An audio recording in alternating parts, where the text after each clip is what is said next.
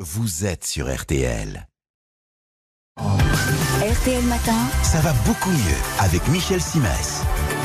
Et on retrouve avec beaucoup de plaisir Michel Simès. Bonjour Michel. Bonjour Yves. Chaque jour en France, euh, quelques 4 millions de personnes franchissent le seuil d'une pharmacie avec, pour la plupart d'entre elles, une ordonnance dans la main. Alors parfois, le document est un peu compliqué à déchiffrer. hein. Ah oui, ça au propre comme au figuré, hein, parce qu'il faut reconnaître que si les ordonnances manuscrites se font de plus en plus rares, elles demandent souvent la patience d'un Champollion, le champion des hiéroglyphes, pour les comprendre. Alors bon, ce matin, on va s'attacher au fond plus qu'à la forme de l'ordonnance, et pour commencer aux mentions qui doivent impérativement y figurer.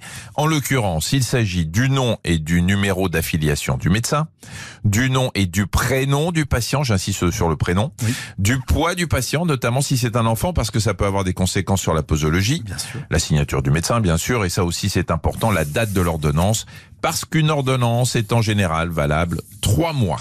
Alors, y a-t-il des exceptions à cette règle? Alors oui, certaines ordonnances sont valables un an. hein. c'est par exemple le cas pour certains traitements de maladies chroniques comme le diabète. Néanmoins, il faut que la toute première fois que vous allez chez le pharmacien, votre ordonnance est moins de trois mois. hein. Oui. Ça, c'est le premier point. Le second point, c'est qu'il ne faut pas espérer faire vos provisions de médicaments pour plus d'un mois, même si vous disposez d'une ordonnance longue durée.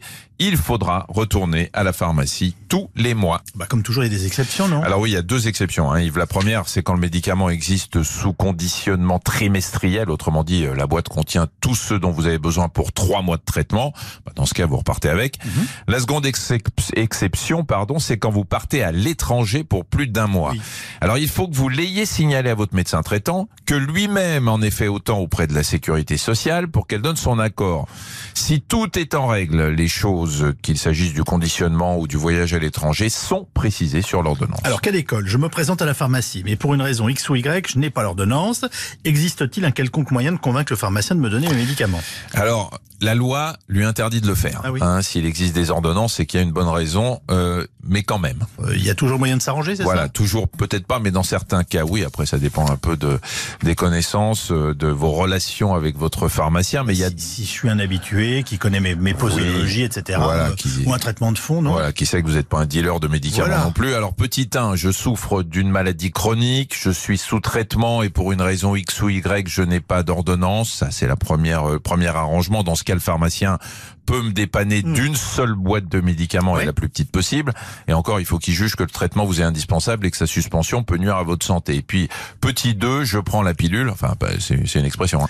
Là encore, le pharmacien peut me dépanner, mais seulement si je suis en mesure de présenter une ordonnance de moins d'un an. Et notez que ça marche une fois, mais pas deux. Merci beaucoup, Michel.